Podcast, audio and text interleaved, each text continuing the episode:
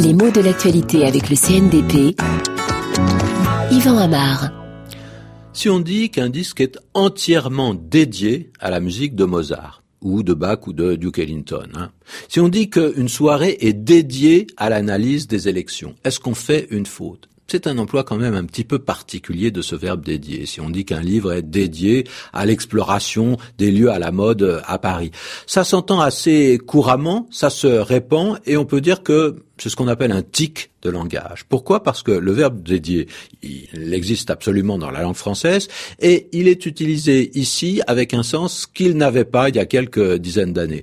On peut même dire que c'est un contresens par rapport à la première utilisation de ce verbe. Alors comment aurait-on pu dire?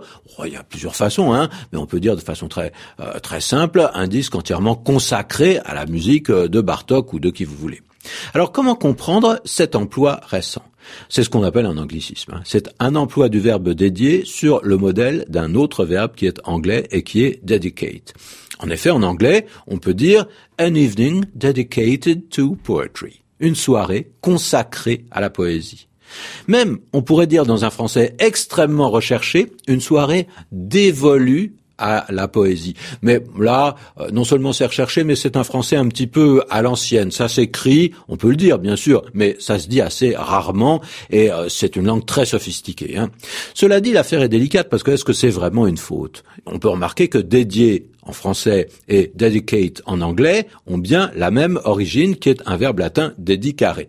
Alors, j'ai dit que dédié, ça existait en français. Quel est son sens traditionnel? Eh bien, par exemple, si l'on se réfère justement au passé latin du verbe, on peut dire qu'on dédie un temple à Jupiter. C'est-à-dire que, par une cérémonie rituelle, on déclare que ce temple servira de lieu au culte du dieu Jupiter.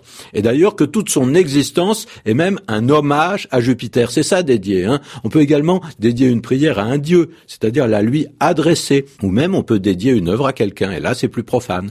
Dire qu'on déclare que cette œuvre a été composée pour lui. Ah, euh, celle-là seule que j'aime euh, et qu'il sait bien. Par exemple, c'est ce que disait Alphonse Allais. Hein eh bien, cette personne est un dédicataire, c'en est le premier destinataire. Alors attention, il y a encore un verbe qui est dédicacé, qui appartient à la même famille avec un sens différent. Il s'agit euh, de mettre sa signature avec un petit mot gentil sur un livre qu'on a écrit soi-même et qu'on donne à quelqu'un, en général à un admirateur, et on met ça en témoignage d'amitié. Et cela sur un seul exemplaire qui lui est destiné.